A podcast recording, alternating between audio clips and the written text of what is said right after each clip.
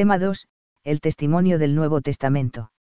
El dato bíblico es claro, Juan, con su palabra y su actividad bautismal, era el precursor que disponía al pueblo para recibir al Mesías. En el Jordán, lugar emblemático del que hemos hablado, comienza la vida pública de Cristo. El libro de los Hechos, la incipiente teología de las cartas de San Pablo y la catequesis de Pedro y Juan constituyen una referencia obligada para entender la praxis de la Iglesia Apostólica. Entre el S. 2AC y el S. 4DC tuvo lugar una fuerte difusión del movimiento bautista en Medio Oriente, sobre todo en la región del Jordán. En este movimiento sobresale Juan Bautista, su mensaje y su género de vida, junto a la peculiaridad de su rito bautismal impresionaron a la sociedad de su época. Los textos del NT relacionan el bautismo de Juan y el de Jesús, una relación de continuidad, pero de superación del de Jesús respecto al de Juan, MT 3,11, M 1,8, L 3,16, y en 1,33.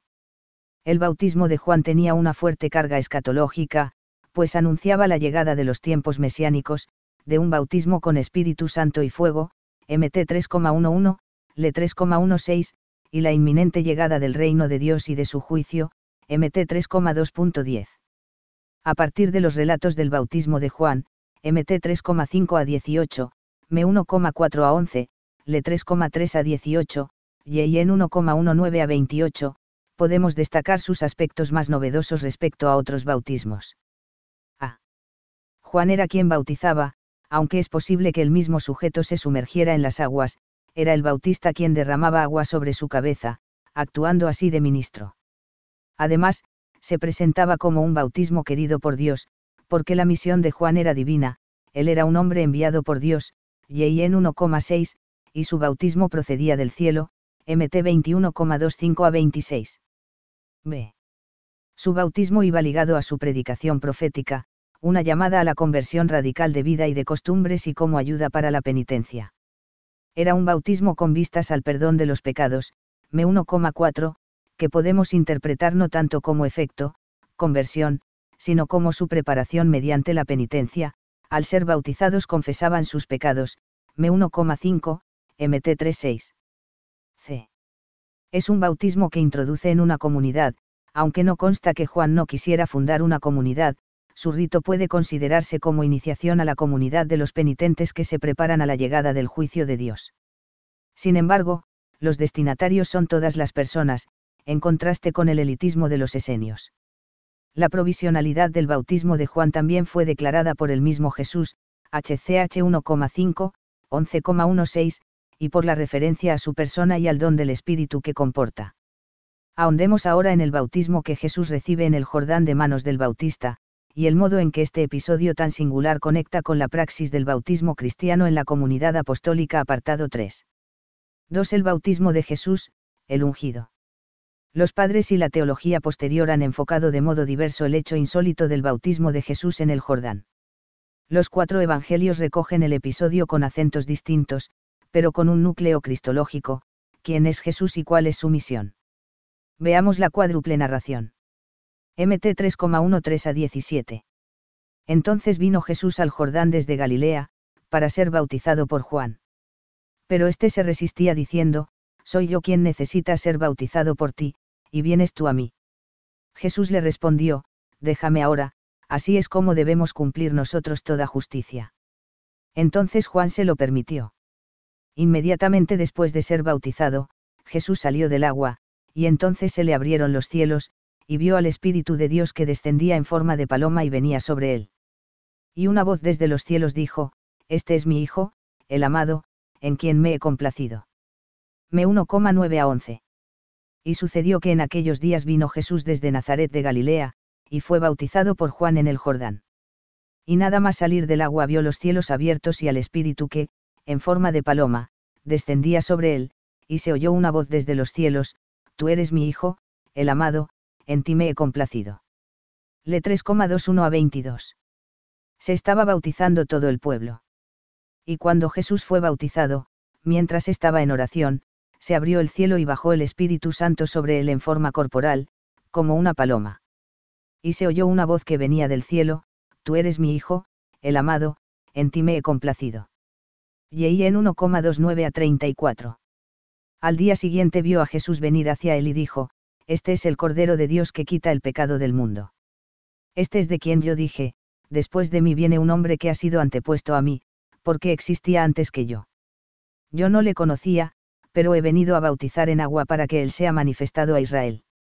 Y Juan dio testimonio diciendo, He visto el Espíritu que bajaba del cielo como una paloma y permanecía sobre él. Yo no le conocía, pero el que me envió a bautizar en agua me dijo, sobre el que veas que desciende el Espíritu y permanece sobre él, ese es quien bautiza en el Espíritu Santo.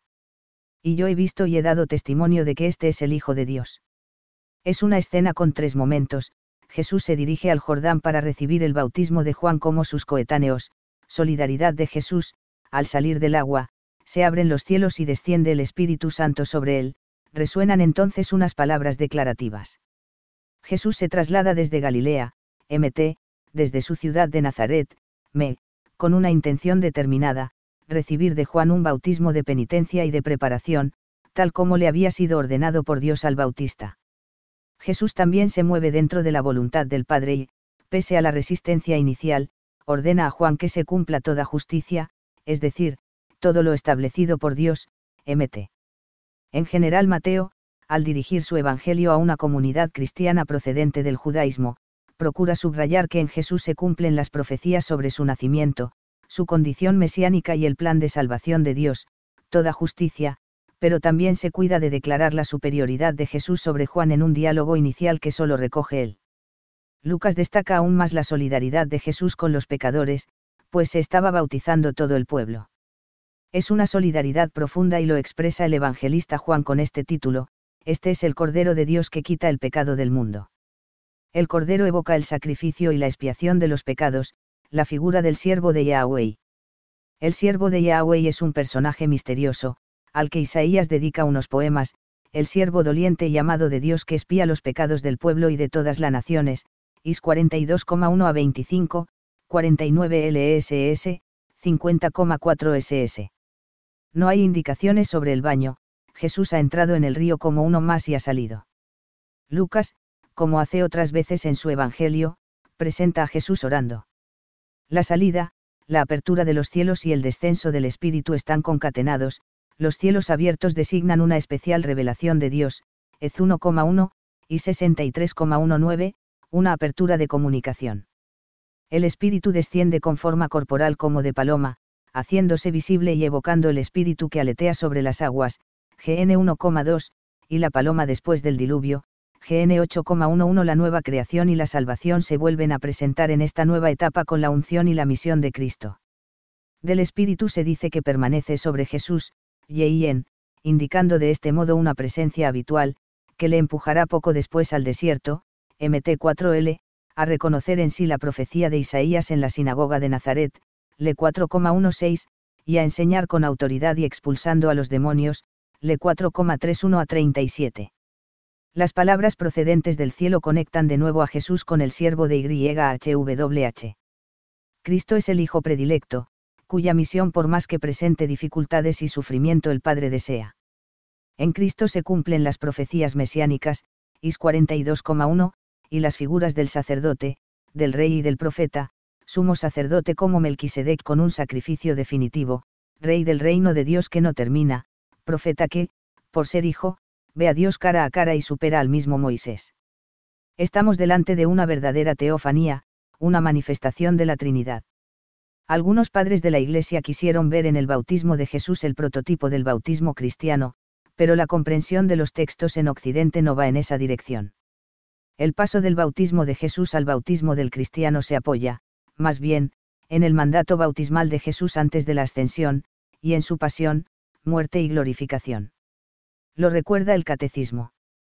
En su Pascua, Cristo abrió a todos los hombres las fuentes del bautismo. En efecto, había hablado ya de su pasión que iba a sufrir en Jerusalén como de un bautismo con que debía ser bautizado, M 10,38, CFL 12,50. La sangre y el agua que brotaron del costado traspasado de Jesús crucificado, CF. Y en 19,34, son figuras del bautismo y de la Eucaristía, sacramentos de la vida nueva, CF1 y en 5,6 a 8 desde entonces, es posible nacer del agua y del espíritu para entrar en el reino de Dios, y en 3,5, N 1225. 3. El bautismo en la praxis de la Iglesia Apostólica. En los NN 1226 y 1227 del Catecismo se señalan los textos fundamentales sobre la práctica de la iniciación en la Iglesia Apostólica, después de la ascensión. Conectan además con equilibrio los dos polos de la incipiente teología paulina, el bautismo y el don del Espíritu. 3.1. Los hechos de los apóstoles. Al final de los Evangelios de Mateo y Marcos se encuentra el mandato bautismal de Jesús a los apóstoles. Y de, pues, y haced discípulos a todos los pueblos, bautizándolos en el nombre del Padre y del Hijo y del Espíritu Santo, y enseñándoles a guardar todo cuanto os he mandado. Y sabed que yo estoy con vosotros todos los días hasta el fin del mundo, MT 28,19 a 20 y les dijo, Ide al mundo entero y predicad el Evangelio a toda criatura. El que crea y sea bautizado se salvará, pero el que no crea se condenará. Me 16,15 a 16. Con un tono solemne los envía a una misión universal, todos los pueblos, toda criatura, que comprende la enseñanza evangélica, la adhesión de fe y el bautismo, con la invocación de Dios Trino. No se indican otras acciones rituales, consiste en bautizar, es decir, un baño de inmersión en agua. La invocación del nombre de Dios subraya con fuerza la presencia operativa de las personas divinas y la orientación del bautismo, es decir, la unión con el Padre, el Hijo y el Espíritu Santo. También el final del Evangelio de Lucas, le 24,46 ss, alude implícitamente a la misión de los apóstoles. Jesucristo les reconoce como testigos de su muerte y resurrección, al tiempo que les anima a esperar la fuerza de lo alto. Casi al inicio del libro de los Hechos de los Apóstoles, Lucas repite esta idéntica promesa que se verificaría días más tarde, HCH 1,4-5.8, en la fiesta de Pentecostés, un bautismo superior al de Juan y que dona el Espíritu Santo. Después de los portentos acaecidos en el cenáculo, viento impetuoso, lenguas de fuego, Pedro dirige un discurso querigmático a los judíos presentes en Jerusalén. La fiesta del calendario judío tenía lugar siete semanas después de la Pascua para recordar la alianza del Sinaí. Dios los había sacado de Egipto con su brazo poderoso y la sabiduría divina los organizaba como pueblo peculiar. El paralelismo es evocador, la Pascua se relaciona con la muerte y resurrección de Cristo liberación, Pentecostés con la constitución del nuevo pueblo de Dios, la Iglesia. En el Sinaí dio la ley, aquí ha dado al Espíritu Santo vienen a continuación las palabras de Pedro que explican el hecho que acaban de presenciar los judíos venidos para la fiesta, se están cumpliendo las promesas de Joel, 3,1, sobre la llegada del Espíritu, las señales en el cielo y en la tierra y el don de profecía. Y presenta a continuación la vida de Jesús de Nazaret y sus últimos días, aplicándole varios textos mesiánicos en los que se inserta el hecho aparentemente inexplicable del padecimiento del Mesías, pero que había profetizado Isaías con los cantos del siervo de Yahvé, IS 42,1, 50,6, 52,13 a 14, y por cuyo sacrificio serían salvados los judíos y los que están lejos, IS 49,6, 52,15, 57,19. A este Mesías doliente, Dios Padre lo resucitó, HCH 2,31 a 32. Estas son las expresiones más claras de esos textos. El Salmo 16, no dejarás a tu amigo ver la fosa. La profecía de Natán, 2 Sam 7,12 a 13, sobre el trono eterno, cuando hayas completado los días de tu vida y descanses con tus padres, suscitaré después de ti un linaje salido de tus entrañas y consolidaré su reino. Él edificará una casa en honor de mi nombre y yo mantendré el trono de su realeza para siempre. El Salmo 110, siéntate a mi derecha hasta que ponga a tus enemigos como escabel de tus pies. Ezequiel 36,27 y su promesa del Espíritu sobre el pueblo, en HCH 2, 33, exaltado, pues, a la diestra de Dios, y recibida del Padre la promesa del Espíritu Santo, ha derramado esto que vosotros veis y oís. De esta manera Pedro conecta a Cristo con la efusión del Espíritu y, a continuación, exhorta a la conversión. Por tanto, sepa con seguridad toda la casa de Israel que Dios ha constituido Señor y Cristo a este Jesús, a quien vosotros crucificasteis. Al oír esto se dolieron de corazón y les dijeron a Pedro y a los demás apóstoles, ¿qué tenemos que hacer, hermanos? Pedro les dijo, convertíos, y que cada uno de vosotros se bautice en el nombre de Jesucristo para perdón de vuestros pecados, y recibiréis el don del Espíritu Santo.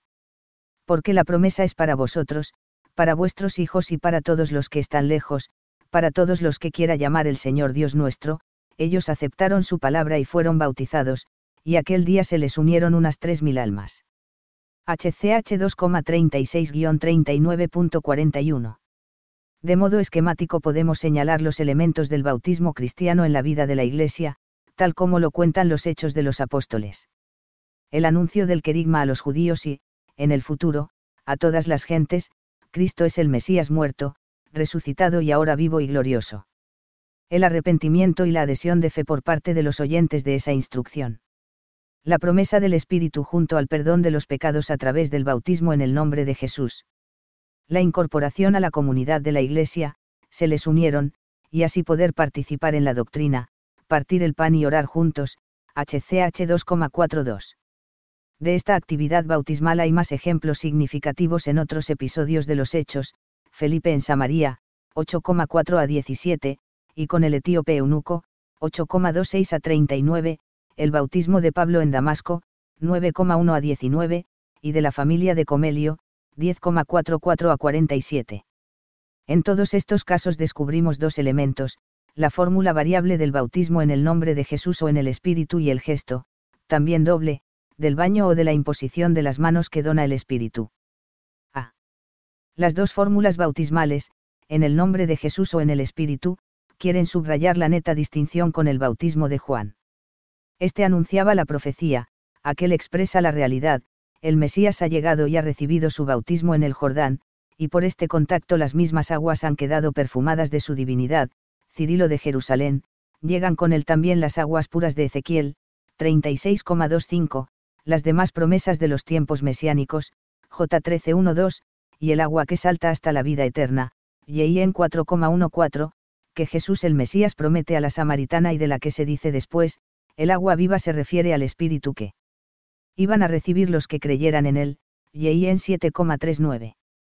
La conexión entre ambas fórmulas viene a expresar la libertad de Dios y del espíritu cuya acción está ligada al rito bautismal, pero no sometido a él. De hecho, como vemos en otros momentos, en unas ocasiones el don del espíritu precede, Cornelio, o sucede en la distancia, los samaritanos, o procede de la imposición de las manos por un apóstol y de la oración. B. El doble gesto del baño o de la imposición de las manos puede resolverse del siguiente modo. La inmersión en el nombre de Jesús y la alusión al Espíritu es la nota distintiva respecto al bautismo de Juan y a otros baños lustrales, porque es en Espíritu Santo y fuego y representa un nuevo nacimiento a partir del Espíritu, el nacimiento del hombre espiritual que puede entonces salvarse, y en 3,1 a 10.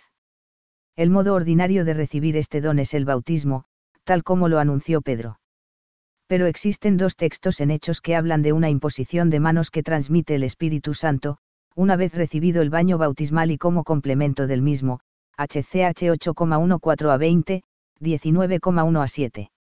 Los dos fragmentos hablan por sí mismos. Cuando los apóstoles que estaban en Jerusalén oyeron que Samaría había recibido la palabra de Dios, les enviaron a Pedro y a Juan. Estos, nada más llegar, rezaron por ellos, para que recibieran el Espíritu Santo, pues aún no había descendido sobre ninguno de ellos, sino que solo estaban bautizados en el nombre del Señor Jesús. Entonces les imponían las manos y recibían el Espíritu Santo. Al ver Simón que por la imposición de manos de los apóstoles se confería el Espíritu Santo, les ofreció dinero, dadme también a mí ese poder, para que cualquiera a quien yo imponga las manos reciba el Espíritu Santo. Pero Pedro le respondió, que tu dinero vaya contigo a la perdición, por pensar que con dinero se puede conseguir el don de Dios. Mientras Apolo estaba en Corinto, Pablo recorrió las regiones altas y llegó a Efeso. Encontró a algunos discípulos y les preguntó, ¿habéis recibido el Espíritu Santo al abrazar la fe? Ni siquiera hemos oído que haya Espíritu Santo, le respondieron. Él les replicó, entonces ¿con qué bautismo habéis sido bautizados? Con el bautismo de Juan dijeron. Pablo contestó, Juan bautizó con un bautismo de penitencia diciendo al pueblo que creyeran en el que iba a venir detrás de él, es decir, en Jesús. Cuando oyeron esto se bautizaron en el nombre del Señor Jesús. Al imponerles Pablo las manos, vino el Espíritu Santo sobre ellos, de modo que hablaban en lenguas y profetizaban. Eran entre todos unos doce hombres. En ambos textos se distinguen dos ministros, solo los apóstoles, Pedro y Juan, Pablo, imponen las manos y se verifica entonces el don del Espíritu, acompañado de una oración. Podemos concluir con un reconocido estudioso que la imposición de las manos proporciona una ulterior comunicación del Espíritu que se exterioriza, según HCH 8,17 SS, 10,44.46, 19,6, sobre todo, en el don de lenguas y de profecía, Beneuneuser, 8. No podemos finalizar la presentación del libro de los Hechos sin detenernos en otros dos textos. El primero, que recoge la conversión del centurión Cornelio y de su familia, es un texto clave, como lo demuestra, entre otras razones, el hecho de que se narre tres veces, en las visiones paralelas de Comelio y Pedro, HCH 10,3 a 6, 10,10 a 16, en la visita de Pedro a la casa de Cornelio, HCH 10,24 a 48, y en la explicación que da Pedro a los demás cristianos, HCH 11,4 a 18. Pedro comenzó a explicarles de forma ordenada lo sucedido, estaba yo orando en la ciudad de Jope, cuando tuve en éxtasis una visión, cierto objeto como un gran mantel bajaba del cielo sujeto por sus cuatro puntas y llegó hasta mí. Lo miré con atención y vi en él cuadrúpedos de la tierra, fieras, reptiles y aves del cielo. Oí entonces una voz que me decía. Levántate, Pedro, mata y come. Yo respondí, de ningún modo, Señor, porque jamás ha entrado en mi boca nada profano o impuro. Pero la voz venida del cielo me dijo por segunda vez, lo que Dios ha purificado no lo llames tú profano. Esto ocurrió tres veces, y al fin todo fue arrebatado al cielo. Inmediatamente después se presentaron tres hombres en la casa donde estábamos, enviados a mí desde Cesarea y me dijo el Espíritu que fuese con ellos sin ningún reparo. Vinieron también conmigo estos seis hermanos y entramos en la casa de aquel hombre. Él nos contó cómo había visto en su casa un ángel que, de pie, le decía, manda aviso a Jope y haz venir a Simón, llamado Pedro, quien te dirá palabras por las que seréis salvados tú y toda tu casa. Y cuando comencé a hablar, descendió sobre ellos el Espíritu Santo, igual que al principio lo hizo sobre nosotros. Entonces recordé la palabra del Señor cuando decía, Juan bautizó en agua, pero vosotros seréis bautizados en el Espíritu Santo. Si Dios les concedió el mismo don que a nosotros, que creímos en el Señor Jesucristo, ¿quién era yo para estorbar a Dios? Al oír esto se tranquilizaron y glorificaron a Dios diciendo, luego también a los gentiles les ha concedido Dios la conversión para la vida. El suceso exigía un discernimiento porque era la primera vez en que el Espíritu es donado espontáneamente a una familia no judía. Era un signo claro de la voluntad salvífica universal de Dios que en un momento preciso anima a Pedro a seguir a los enviados de Cornelio, HCH 10,20. Era un don del Espíritu que precedió incluso al mismo bautismo, aunque orientado claramente hacia él, pues no olvidemos que buscan a Pedro para escucharle y Cornelio al recibirle en su casa se postra y le adora, HCH 10,25, como alguien que venía de parte de Dios. Era el mismo Espíritu quien avisa a Pedro para que siga a los emisarios de Cornelio y quien provoca en aquellos gentiles signos extraordinarios, hablar en lenguas y la alabanza divina idénticos efectos a los que los apóstoles habían recibido días atrás en el cenáculo. Con razón se ha llamado a este texto el Pentecostés de los gentiles. El segundo fragmento es también una narración a partir de la experiencia bautismal del mismo Pablo, HCH 9,1 a 19. Es otro hecho insólito, donde la vida y la obra de Saulo de Tarso se convierten en el prisma adecuado para experimentar y anunciar el cambio de vida que supone el bautismo cristiano. Él cuenta en primera persona dos veces lo sucedido. Pero cuando iba de camino, cerca de Damasco, hacia el mediodía, me envolvió de repente una gran luz venida del cielo, caí al suelo y oí una voz que me decía, Saulo, Saulo, ¿por qué me persigues? Yo respondí, ¿quién eres, Señor? y me contestó, Yo soy Jesús Nazareno, a quien tú persigues. Los que estaban conmigo vieron la luz, pero no oyeron la voz del que me hablaba. Yo dije, ¿qué tengo que hacer, Señor? Y el Señor me respondió, levántate y entra en Damasco, allí se te dirá todo lo que debes hacer. Como yo no veía a causa del resplandor de aquella luz, tuve que entrar en Damasco conducido de la mano de mis acompañantes.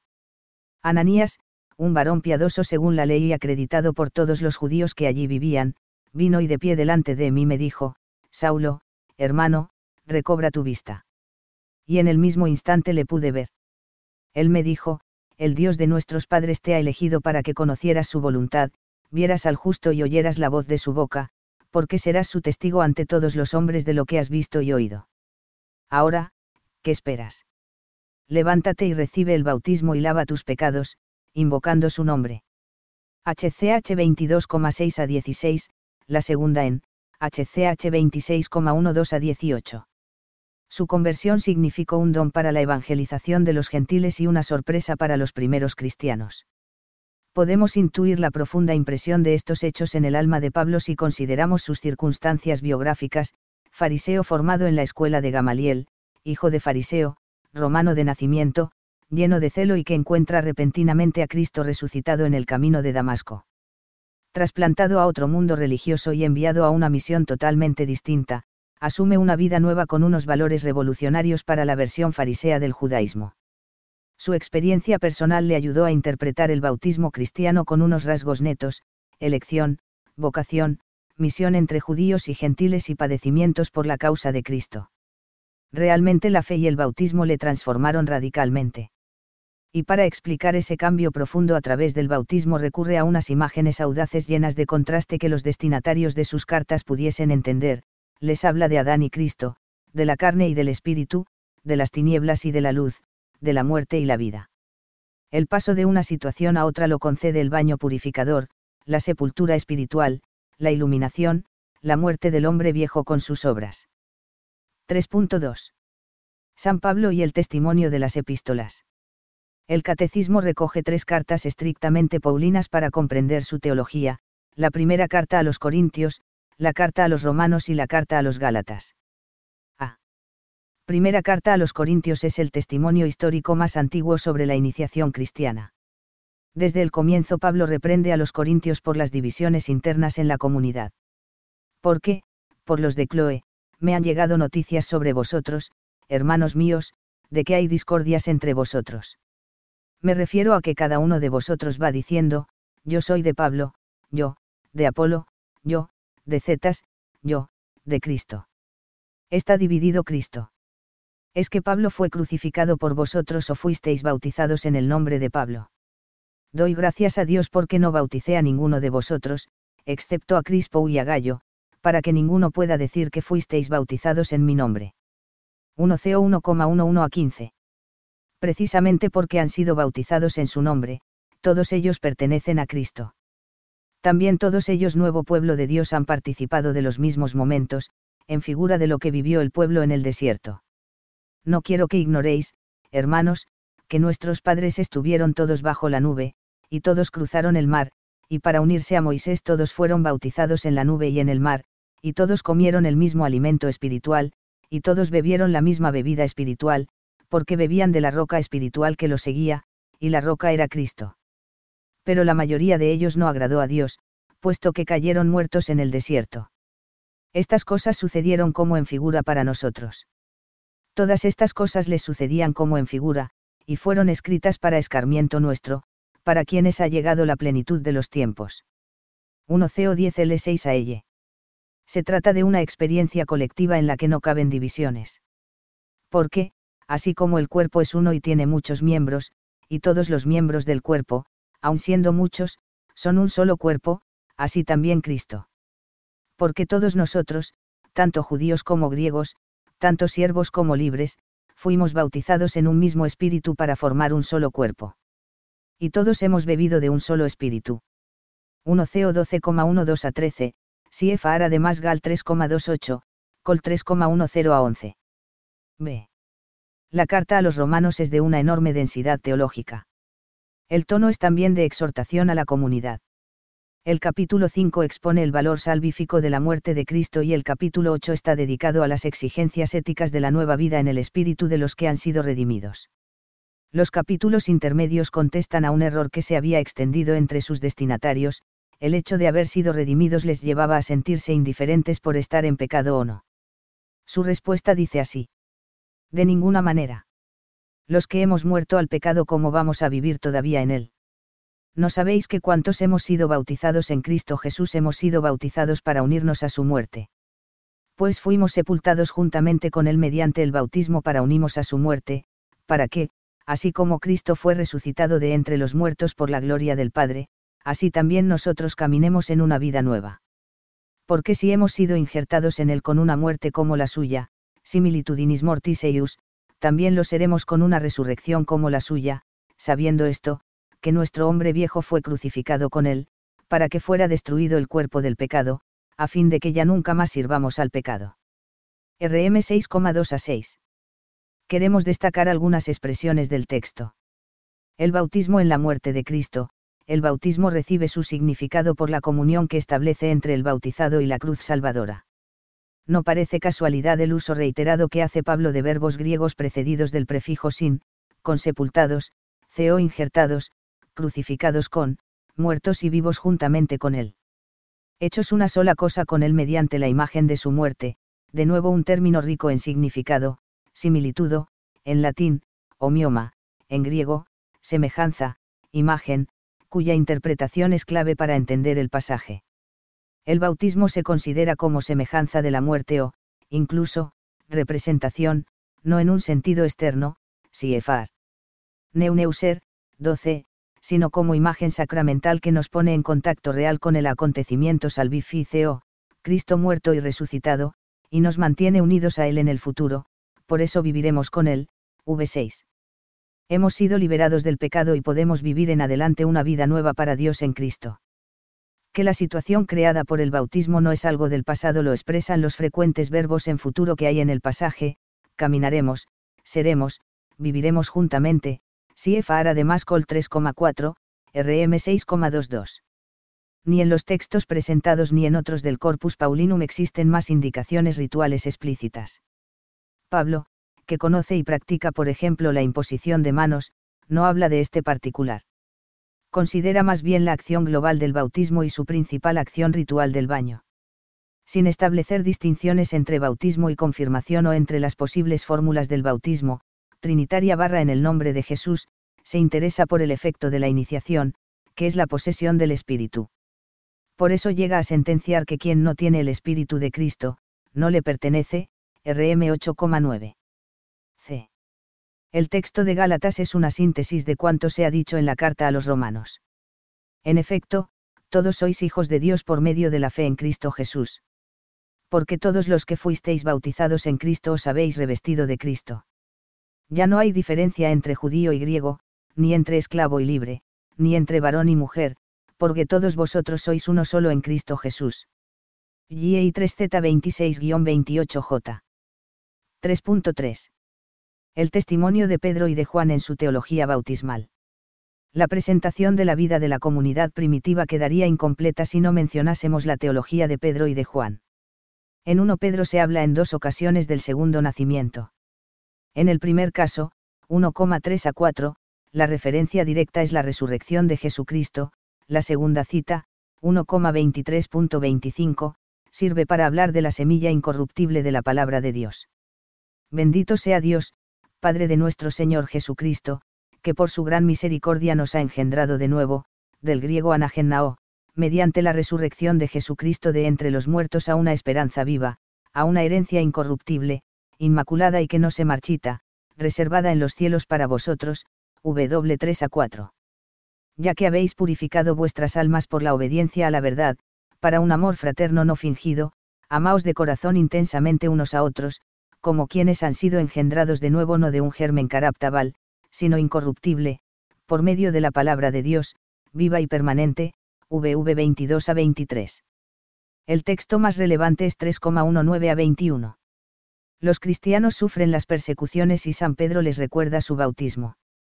En él, en espíritu, Jesús, se fue a predicar también a los espíritus cautivos, en otro tiempo incrédulos, cuando en tiempos de Noé les esperaba Dios pacientemente, mientras se construía el arca.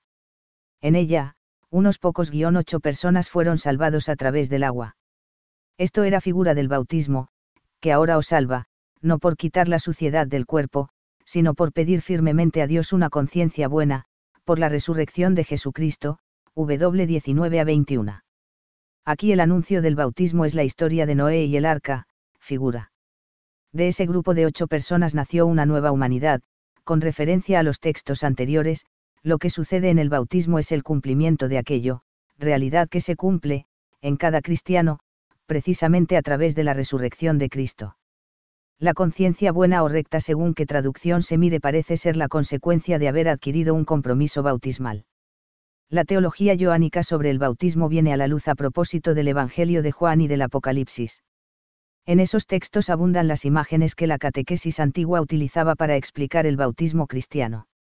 En este ambiente bautismal son leídos habitualmente los pasajes del paralítico de la piscina, y en 5, y del ciego de nacimiento, y en 9, textos que la Iglesia lee actualmente en los domingos de Cuaresma, ciclo a ambos nos hablan, respectivamente, del baño que salva, pero al que Jesús no queda sometido, por su condición, y de la iluminación, el ciego recupera la vista al contacto con Jesús, y porque se va a lavar a Siloé, que significa enviado, con clara referencia a su persona.